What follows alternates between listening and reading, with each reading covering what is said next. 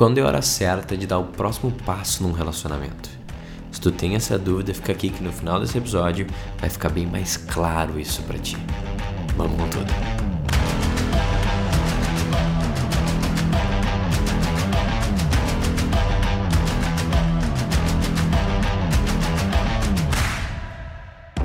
Olá, eu sou Adriano Hadi e seja muito bem-vindo a mais um episódio do que seus amigos não te dizem. E cara, essa é uma pergunta que na realidade eu recebo bastante, tanto nos meus mentorados né, individuais, quanto no grupo, na Academia do Homem Virtuoso, com a galera da Cidadela também. Uh, quando a gente faz os papos da Cidadela, aparecem muito essas perguntas né, na, na caixinha do Instagram também, que é essa, esse momento ideal, né? Como que eu sei que eu não estou fazendo talvez um movimento muito cedo e talvez estragando tudo por conta disso, ou às vezes eu espero demais e fica muito tarde e eu perco a minha chance. Esse meio do caminho é meio sutil e é meio difícil de ver. E as nossas experiências passadas, elas nos ajudam em vários sentidos de ver o que a gente fez errado, mas também nos atrapalham, né? Porque a gente cristaliza um pouco algum comportamento, a gente fala nunca mais quero repetir aquilo, e às vezes essa cristalização nos deixa cego e acha que o relacionamento antigo vai ser igual a esse, e a gente faz um voto, eu não vou repetir o que eu fiz no último, e quando vê, a gente tá ali errando né, no relacionamento atual por conta de algo que nem faz sentido para esse relacionamento e a gente está pegando de outro. Então acho que faz sentido eu falar sobre isso e de repente eu consigo ajudar você que está ouvindo aí a ter um pouco mais de paz e clareza sobre esse movimento. Então vamos lá. Qual que eu acho que é a grande, a grande armadilha nesse, nesse processo todo? E eu vou ter que fazer todo esse debate fazendo bem claro uma separação das polaridades, né? Porque eu acho que isso muda tudo, né? Então, uh, se tu tá ouvindo isso, é importante ver se tu se considera mais, né? Se identifica mais com uma energia mais feminina, uma coisa lá no fundo, ou mais masculina, porque um, isso altera um pouco essa questão dos movimentos e de onde que eles partem, né?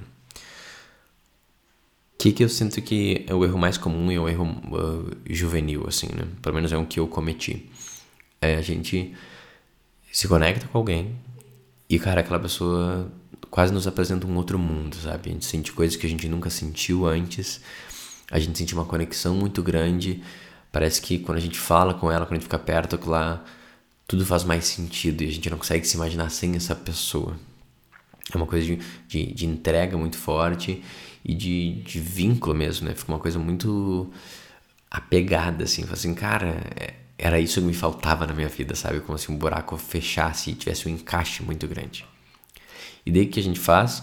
A gente vai com muita sede ao pote, né? E daí, principalmente do lado né, da energia mais masculina, e rapidamente se declara ou faz um movimento tipo: quer ser minha namorada, quer ser minha mulher, quer casar comigo, quer ser a mãe dos meus filhos, ou né, eu não vejo a vida sem você. E daí do outro lado, às vezes pode gerar um movimento de recuo. De falar assim, não, não, calma aí. Vamos com calma, né?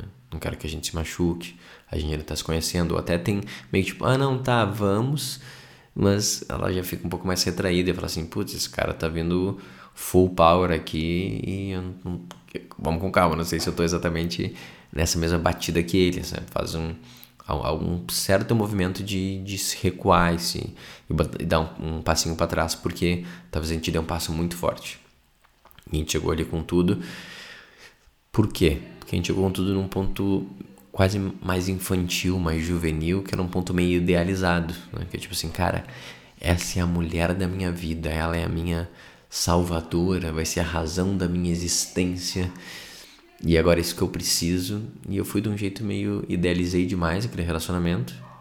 E me declarei de um jeito meio imaturo, assim. E daí as coisas até deram uma esfriada, talvez. A gente continuou um tempo, ou naquele momento já separou. E me doeu isso. Eu fiquei no relacionamento, às vezes, um tempão, né? Que eu tava ali muito conectado, vinculado, e ela meio que ia me tolerando e me aceitando porque ela gostava de mim. Né? Eu tô falando hipoteticamente e, e meio que uh, realmente foi assim meu primeiro relacionamento, minha primeira namoradinha. E daí tu vai vendo que ela tá nos movimentos que tipo, não, vamos com calma, não é bem assim, mas eu continuava lá, cara, na real meio que me humilhando, assim, se tu for parar pra ver com calma, porque eu tava ali meio que sempre à disposição, querendo fazer tudo por ela, e ela não, é, vamos indo, não, tá bom e tal. E eu contando a história ainda que eu era um cara super romântico e diferente dos outros e tal. Até chegou um momento que ela falou e me deu um pé na bunda. Mas os sinais eles estavam muito claros desde o início, né? Desses anos todos aí que eu fiquei com essa primeira namoradinha. Então, quando a gente tá numa, num espaço mais infantil, é comum a gente botar no relacionamento as soluções de todos os nossos problemas, né? A gente não construiu muito uma, uma cidadela interna, né? não construiu muito o nosso feminino, o nosso masculino interno, e a gente projeta isso tudo no outro. Daí sem o outro a gente não é nada. O que não é realidade, né? Porque tem tudo dentro da gente. E quem, quem põe toda essa dependência, esse peso no relacionamento, acaba não vendo a sua própria força. Né? O que ao mesmo tempo é totalmente comum. Né? Quase sempre o nosso primeiro amor, ele é meio assim. Né? O David Deida, que é um meu grande professor de relacionamento, de polaridade, ele fala que tem três estágios do relacionamento. E esses estágios acontecem tanto na nossa vida individual, quanto a gente pode observar talvez na sociedade né, e na humanidade. qual é o primeiro estágio? O estágio da dependência. Eu preciso de você, você é o ar que eu respiro, aquela coisa meio infantil, sabe? E chora. Eu, eu lembro disso, quando triste, porque ela disse não, porque ela me deu um fora, oh meu Deus, o mundo acabou. Né? Essa é uma resposta infantil. Na prática, mesmo agora que tem uma mulher que eu amo, né? A mulher que eu mais amo dessa vida, mãe da, da, dos meus filhos, e eu tô ali constantemente querendo servir, me conectar mais para ela e viver e me entregar para ela. Cara, se eventualmente ela falar, não quero mais ficar com você e ir embora, vai ser muito dolorido. Mas eu vou sobreviver. Minha vida não é só sobre aprir minha mão, não. Eu me amo, em primeiro lugar. E ela tá ali junto comigo nessa jornada. Então, eu posso chorar e sofrer, e talvez encontrar com os amigos num bar uma noite e beber um pouco mais e reclamar. Mas também deu, entendeu? Eu não vou ficar, tipo, em luto por meses e anos sentindo essa dor. Porque não é ela que traz a minha felicidade. Eu gosto muito da visão dos meus professores, né? Que é o Paulo Pimon. E ele, a deles, tem uma coisa muito legal que é: Ah, como que tem um casamento feliz? Eu falo, não existe casamento feliz. Existe eu feliz e ela feliz. Os dois despejam a felicidade individual a gente tem mais felicidade. Mas ver não é o casamento em si que dá a felicidade, a felicidade vem do indivíduo. O casamento, ele ajuda, ele é um espaço para a gente servir. Então, tá, mas eu pulei um pouco, essa, foi, essa já é a terceira etapa. A primeira etapa é a dependência, eu preciso do outro, uma coisa meio homem das cavernas, sabe? Se eu não tiver a mulher, eu não vou conseguir procriar, eu preciso dela. Se a mulher não tiver o homem, ela não vai conseguir talvez uh, caçar e, e, e, se alimentar, então ela precisa dele. Eles não têm muita escolha, né? Uma coisa das meio... Um, for pensar, tipo, início do século, né? Até mais antigamente, é tipo, ah, eu vou ter que casar por ele por questões financeiras, eu vou ter que casar com ela por questões, sabe, eu preciso, né? É muito uma escolha, né? Casamento arranjado, tudo isso vem desse espaço da dependência. E depois a gente vai para um segundo movimento que é a independência. Isso é quando a gente sai da juventude, né? Daqueles primeiros amores e vai lá para os seus vinte e tantos anos, para alguns demoram mais. E a gente começa a ver que, cara, eu me basto na realidade. Eu consigo aqui trabalhar, fazer meu dinheiro, eu consigo me alimentar, saio de vez em quando e dou umas namoradinhas e tô bem saciado. Cara, na real, não preciso de ninguém. Eu sou minha própria pessoa. Cara, muito importante a gente entrar nesse espaço, né? Isso vai nos dar força para chegar depois para o terceiro estágio. A gente precisa chegar no estágio de, no final, eu não preciso de ninguém. Ser independente. Isso é marcado na sociedade, basicamente ali na questão da pílula anticoncepcional, né, e toda aquela revolução na Guerra do Vietnã e movimento hippie, e o nascimento do movimento feminista, que é uma ideia que, tipo, uh, principalmente das mulheres, né, que começaram, tipo, não, eu não preciso dos homens. E os homens eventualmente falaram, ah, então eu também não preciso das mulheres. Isso é muito positivo. Essa ideia que, tipo assim, cara, não precisa, eu consigo sozinho. E daí o que está acontecendo? Agora está tendo um pouco esse resgate, que é o terceiro estágio, né? Tanto globalmente, a gente está como humanidade começando aí para esse estágio, e daí cada um individualmente segue seu próprio ritmo, né? Todo meu trabalho é sempre para levar as pessoas para o terceiro estágio. Qual é o terceiro estágio? É o estágio da interdependência. O que eu falo sempre para meus mentorados e mentoradas é: eu escolho depender de você. Eu não preciso de você, mas eu escolho depender de você. Esse que é o ato de amor mesmo, esse que é o ato da construção do relacionamento e do matrimônio. Eu, eu escolho me vincular à minha esposa e tem um monte de coisa da minha vida que está na mão dela. Se ela quiser, ela me destrói. Ela tem tudo na mão dela. Né? Ela tem literalmente acesso a todo o nosso dinheiro, que nem eu tenho acesso também, né? É uma conta só. Ela tem acesso totalmente à minha filha e à nossa rotina. E se ela quiser, ela pega tudo e vai embora no dia seguinte. Eu estou totalmente entregue, ela é dependente como ela está a mim. Ela conta comigo em vários pontos e eu conto com ela. Assim que um der um pouco de mole, o outro vai sofrer as consequências. A gente está muito vinculado. E eu escolho me colocar nesse espaço, eu escolho interdepender. Eu não preciso, porque eu me basto, mas eu escolho me vincular. Olha que incrível. Não mexe no teu coração quando fala isso? Não parece que, cara, é isso que tu gostaria? É ter um relacionamento assim? Cara, eu acho que é isso que todo mundo tem acesso e merece. Eu acho que é, é o relacionamento, no final das contas, é a maior escola da vida. Nada me ensinou tanto quando me relacionar.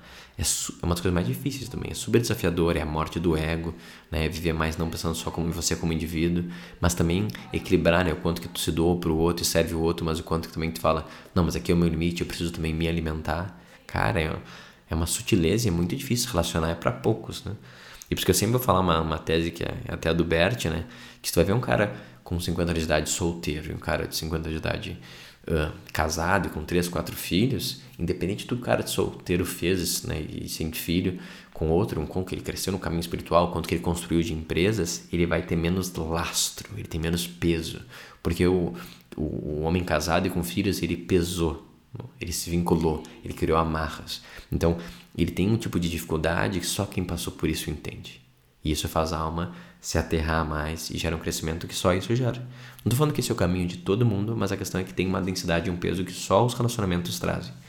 Então, eu sou um grande defensor, né? Eu sempre falo para meus mentorados, cara, tu tá, tu tá confundindo as coisas, tu tá achando que relacionamento é sobre se divertir e atender tuas necessidades. Ele também faz isso. É uma função secundária dele. A função primária é que ele te ajuda a crescer. É para isso que ele serve. Ele é a maior escola, a escola da alma, né? a escola da mente. Então tá. Tendo isso em mente, a gente volta para o nosso problema. Quando que eu sei que é a hora certa para eu dar o próximo passo ou não? Como que eu sei se eu não estou idealizando demais? Eu estou indo muito cedo e projetando toda a minha felicidade nessa, nessa pessoa? Ou eu estou talvez demorando demais e alguma coisa está se apagando e eventualmente eu vou perder minha chance? Como que tu sabe isso? Como que eu sei que eu não estou no espaço da dependência? Ou como que eu sei que eu não estou no espaço da independência, no sentido de não quero me vincular, quero me fortalecer como pessoa, então, não, vamos continuar, mas não tão junto. Ou vamos namorar, mas não precisa casar. Deixa eu reforçar um pouco mais minha independência no sentido que eu fiquei estacionado aqui. E eu tô com medo de dar o próximo passo. Porque quem tem que pensar, galera, eu escolho depender de ti, eu escolho entregar minha vida para você, eu escolho, né, que eu seja seu, que você seja minha. Cara, essa é uma escolha que ela nunca vai fazer sentido racional. Isso é importante a gente pensar. A escolha de tu se vincular a alguém, ter a tua vida totalmente amarrada a do outro, é uma escolha que ela te ela aumenta o peso que tu carrega na, na vida e ela te deixa mais exposto para morrer. A metáfora que eu fiz hoje mesmo na minha mentoria era assim, imagina que tu teve um acidente de avião, de carro, e tu tá no meio do, da mata sozinho, tu tem que dar um jeito de chegar em algum lugar para sobreviver, pedir ajuda, chegar na próxima estrada. Cara, ia ser muito ruim essa situação, né? Ia. Agora imagina que tu faz isso, só que não tá você, tá sua esposa e mais dois, duas crianças. Imagina que num mundo paralelo cai você sozinho e no outro cai você com toda essa, essa galera. Qual tu acha que tem mais chance de sobreviver? Obviamente você sozinho tem mais chance de sobreviver tu carrega menos peso, tu anda mais rápido, né? Tu consegue aguentar mais coisas. O outro tem que, cara, cuidar de um monte de coisa ao mesmo tempo, tu fica mais cansado, prestando atenção com isso. Tu tá mais vulnerável, tu tá mais exposto na realidade. Quem escolhe plantar sementes no mundo tá basicamente dizendo que algumas sementes não vão crescer, as que vão crescer, de repente pode vir alguém roubar aquelas frutas. Tu entende que quando a gente escolhe se vincular, a gente está fazendo uma escolha não racional de ter mais chance de morrer, de ter mais chance de sofrer prejuízos e danos. O, o vínculo, ele não é racional. Se for pensar como um animal, tu não faria isso. E o animal, ele acaba só continuando as espécies porque tem um estímulo de fazer sexo. Ele não escolhe ter filho, é diferente, tu entende? Ele não escolhe criar uma família e ter um laço de, de vida. Ele só quer sobreviver, se esconder, comer e às vezes ele tem vontade de fazer sexo. Se a gente for como um animal, pensar só no que é melhor para a gente sobreviver, a gente nunca vai se comprometer e vincular, porque isso vai nos deixar sempre mais exposto. Só que a gente tem essa escolha de pensar mais de forma racional, né? E agir de acordo com algo maior, de acordo com algo mais nobre e falar: eu quero me expor, eu quero correr o risco porque eu sinto que isso vai me engrandecer e essa é a minha missão aqui. Eu vim aqui para deixar um legado e para construir algo, e não só para ficar vagando o mundo e sentindo prazer.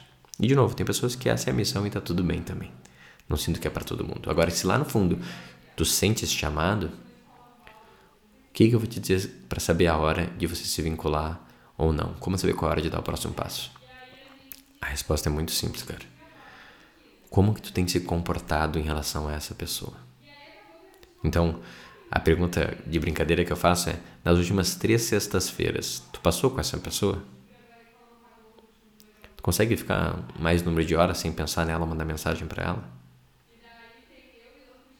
Se a resposta for sim para qualquer uma delas, não importa muito bem o que, que tu disse, qual que é o acordo, qual que é o combinado. Qual que é a verdade? Vocês já estão totalmente vinculados, vocês já estão no relacionamento. As palavras podem não ter sido ditas, né? Talvez ninguém pediu e ninguém namoro, mas vocês já estão namorando.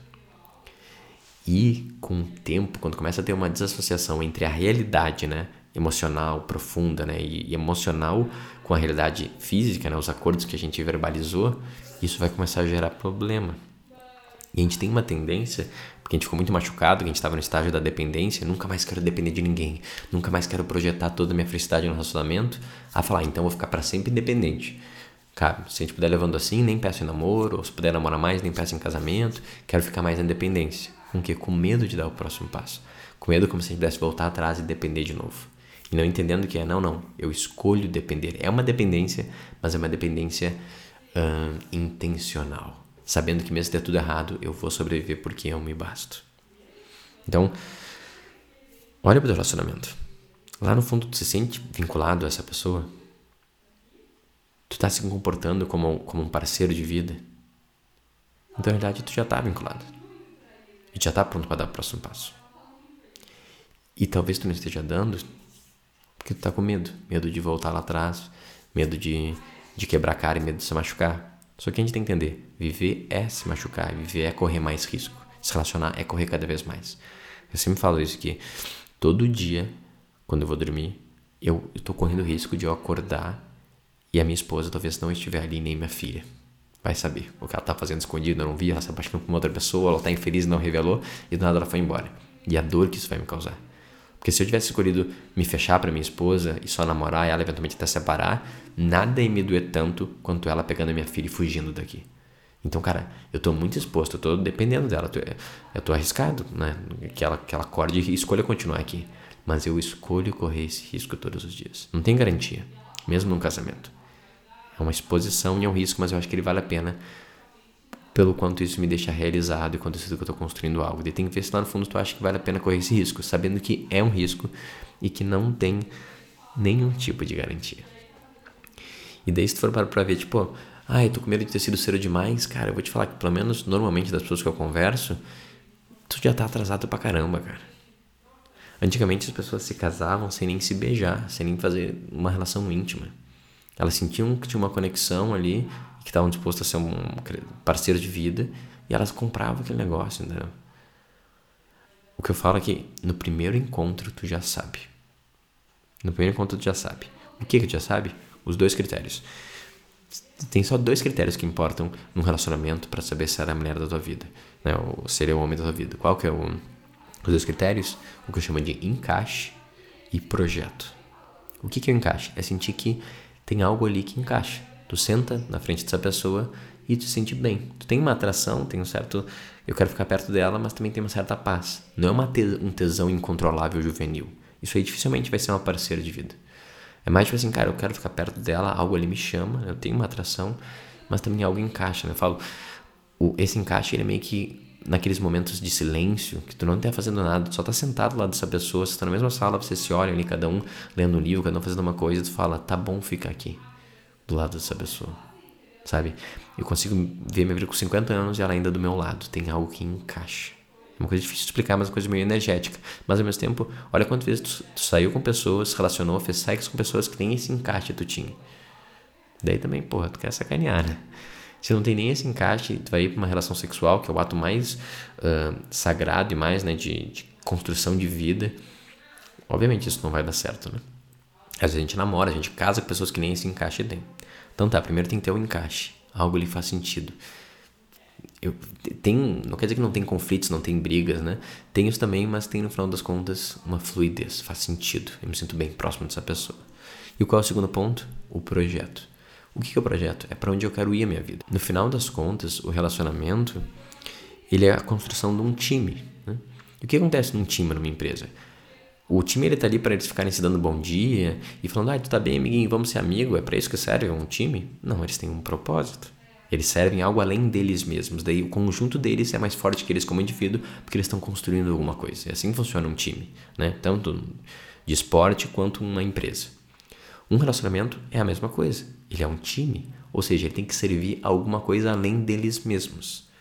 Qual que é o projeto? Qual que é o projeto individual de cada um? Qual que é o projeto do relacionamento?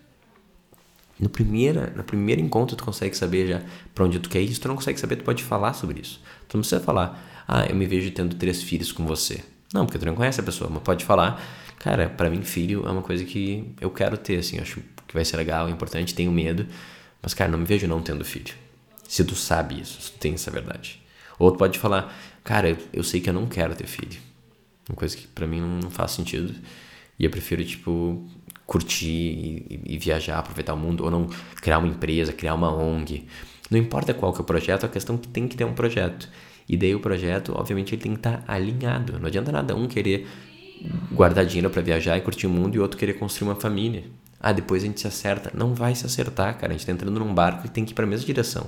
Dois jet ski junto não é uma família. Cada um vai pro seu lado.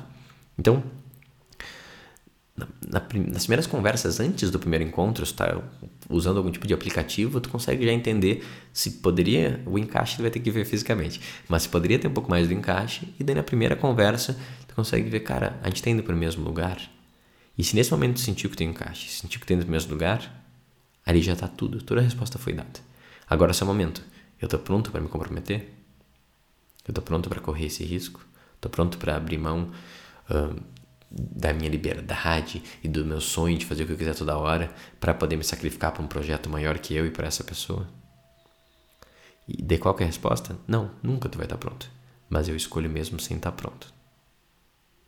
É que nem plá de bang jump, cara. Tu vai mesmo assim. O medo sempre vai existir, o receio, a insegurança sempre vai existir.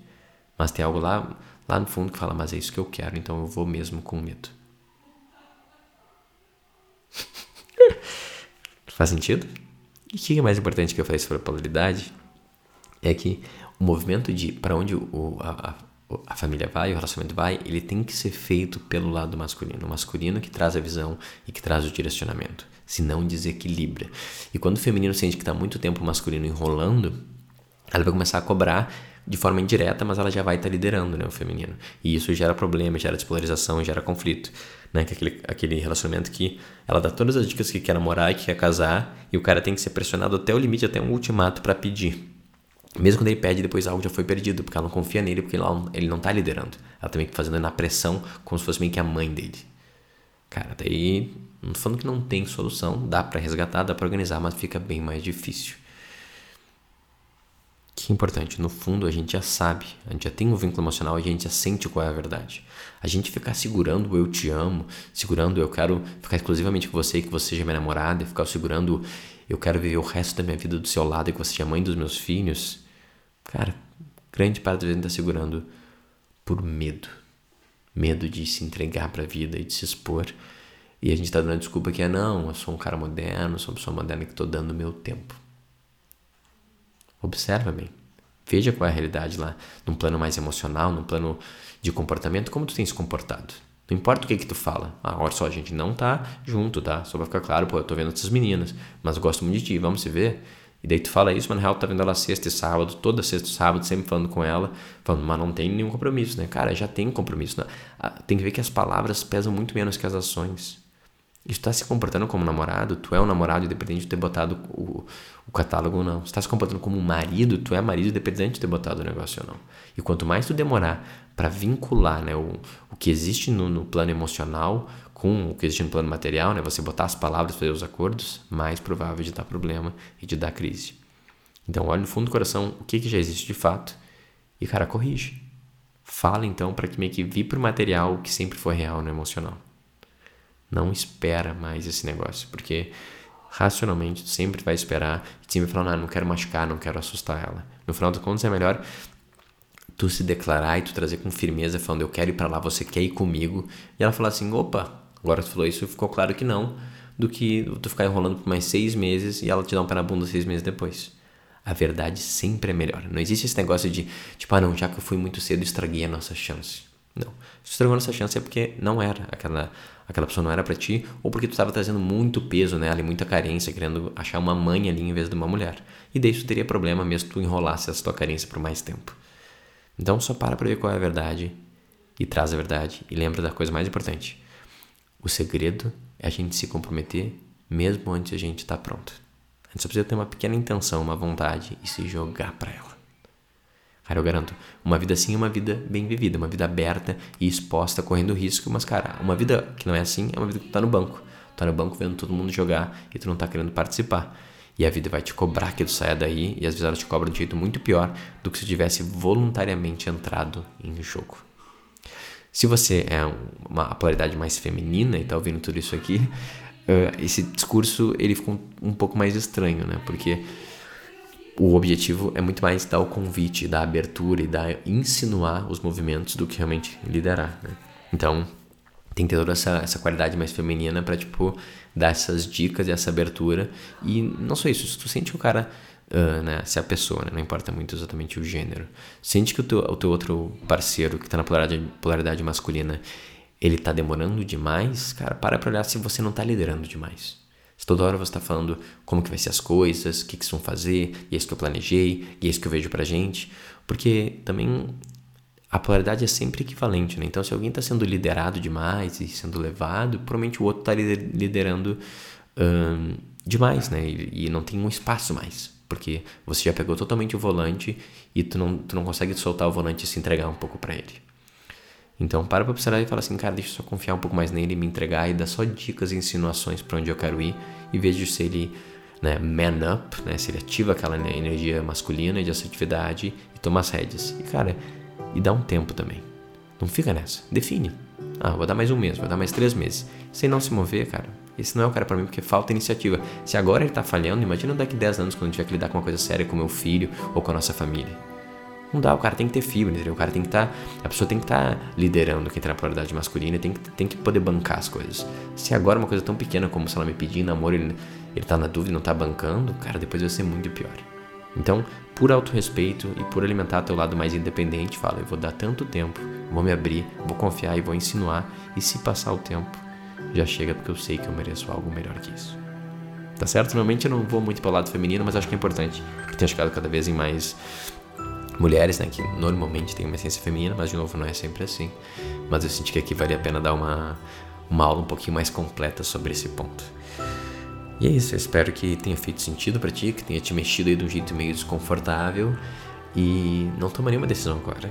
Dorme e deixa que os anjinhos trabalhem durante a noite, teu subconsciente vai trazer tudo e amanhã tu vai acordar com promete um pouco mais de clareza e um pouco aquele frio na barriga que tipo tá na hora de tomar uma decisão.